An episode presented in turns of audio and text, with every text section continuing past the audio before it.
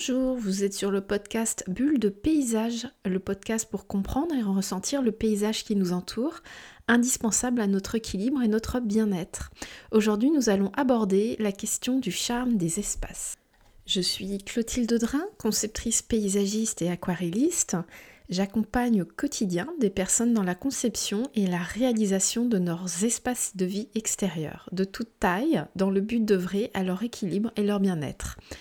Je permets également à nos paysages d'être valorisés afin de contribuer à l'élaboration d'un cadre de vie cohérent, harmonieux et respectueux de notre environnement. Mon regard d'artiste, couplé à celui de l'ingénieur, me permet d'appréhender les espaces et d'apporter les solutions nécessaires pour qu'un lieu fonctionne en lien avec son environnement. Le sujet de ce jour, apporter du charme à votre espace extérieur. Le charme dans un jardin, c'est cette petite chose en plus qui vous provoque une sensation agréable, qui vous inspire et vous rassure à la fois. Un jardin dit de charme a de la grâce, au travers d'un petit quelque chose en plus, nous y sommes transportés et connectés. Intérieurement, nous aspirons à y prolonger notre passage. Ces sensations nous renvoient à notre vécu intérieur, notre passé, notre histoire, ainsi qu'à notre état actuel. Ainsi, l'œil s'attarde sur les lignes, les imperfections, les textures des matériaux utilisés, les feuillages, les couleurs, tandis que le reste de nos sens se laisse guider. Les parfums viennent en complément, le toucher également viennent renforcer nos sensations.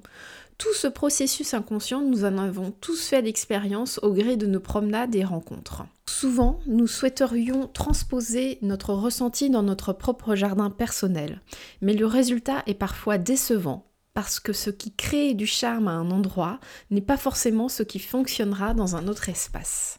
Un espace, même bien aménagé, peut manquer de charme, et il faut alors se poser la question, apporte-t-il véritablement du bien-être à ses utilisateurs? Pour moi, le concept d'un jardin de charme, c'est un espace qui offre au regard, au sens, un lieu qui soit authentique, durable, où les petites imperfections font sens et où le visiteur ressent un bien-être immédiat qui se prolonge tout au long de son passage dans cet espace.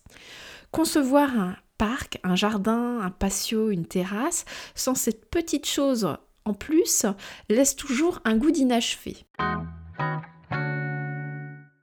La base toujours prendre le temps d'analyser les lieux, de réfléchir à ce qui fonctionne ou non, prendre en compte le ou les ambiances que vous souhaiterez obtenir.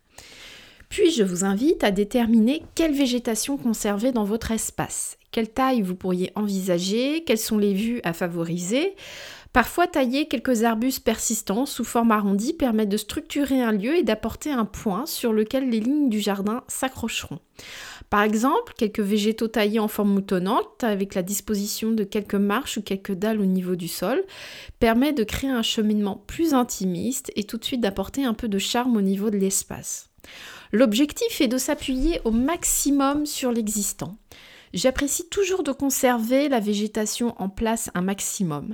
L'avantage étant d'avoir plus rapidement un effet grâce à des végétaux déjà installés. Pensez également à nettoyer, ranger votre jardin. Puisque vous êtes à l'extérieur, ce n'est pas un débarras. Il est important pour s'y sentir bien d'éviter de laisser traîner des choses. Euh, essayez de trouver des techniques pour dissimuler par exemple les récupérateurs d'eau en plastique euh, sur lequel immanquablement l'œil en fait viendra se poser et oubliera, on oubliera le reste. Donc c'est dommage. Pour cacher des éléments disgracieux, vous pouvez tout simplement venir disposer un, tas de bois. Hein. Vous venez disposer vos bûches pour former une barrière visuelle. C'est un bon moyen tout simple de dissimuler des choses. Je vous conseille dans un premier temps de ne pas chercher à modifier tout un jardin. Concentrez-vous sur les points importants de votre espace. L'entrée de la maison, la terrasse, les abords de la maison, puis vous travaillerez votre jardin en entier petit à petit. De plus, au travers des saisons et des années, votre espace change, se modifie. Ce qui est présent à un moment ne l'est pas à un autre. On cherche vraiment à obtenir une harmonie de l'espace et cette harmonie sera présente tout au long de l'année. Choisissez avec soin vos plantations, avec des floraisons qui se succéderont au fil des saisons. Les compositions devront être harmonieuses avec des masses végétales adaptées à l'espace environnant. Par exemple, Évitez les grands arbres ou les très grands arbustes dans des petits espaces. La nature ayant horreur du vide et l'œil également, implantez quelques massifs aux abords de votre maison et de votre terrasse. Ces masses végétales accompagneront votre bâti et apporteront immanquablement du charme à l'ensemble tout en limitant l'entretien. Souvent, je vois des allées très aseptisées avec deux trois grands arbustes. Essayez plutôt d'apporter différentes tailles de végétaux, différentes strates qui vont apporter visuellement une composition plus harmonieuse et apporter une succession de floraisons. Pour ma part, j'apprécie de mélanger dans mes massifs des plantes vivaces de différentes hauteurs aux arbustes et aux rosiers. J'utilise souvent les plantes grimpantes pour donner du caractère à un endroit les rosiers, par exemple, apportent à eux seuls un charme incomparable avec leurs fleurs avec très peu d'efforts. Par exemple, le rosier Ghislaine de Filigonde ou le blush noisette, qui réussissent très bien à mi-ombre. Certaines variétés s'implanteront sur des vieux murs sans problème, tels que l'excellent rosier liane Félicité et Perpétue. Avec ses petites fleurs double blanc crème et ses boutons rose vif, il est vraiment magnifique dans toute situation. Pour les vivaces, utilisez également les couvre-sols qui retombent sur les murs ou poussent le long des escaliers, tels les campanules, les géraniums vivaces. Encore et toujours, je vous encourage à planter vos pieds de mur. Un mur planté a toujours beaucoup plus de charme. Un point important est également de travailler en fait le mobilier dans votre espace, sa disposition. Par exemple, vous mettez en scène un banc en bois, tout simple, euh, voire même le peindre pour apporter une touche de couleur et donner une perspective. Euh, vous pouvez choisir également votre table en lien avec l'ambiance de l'espace, euh, bois ou métal, coloré ou très sobre dans des tons gris.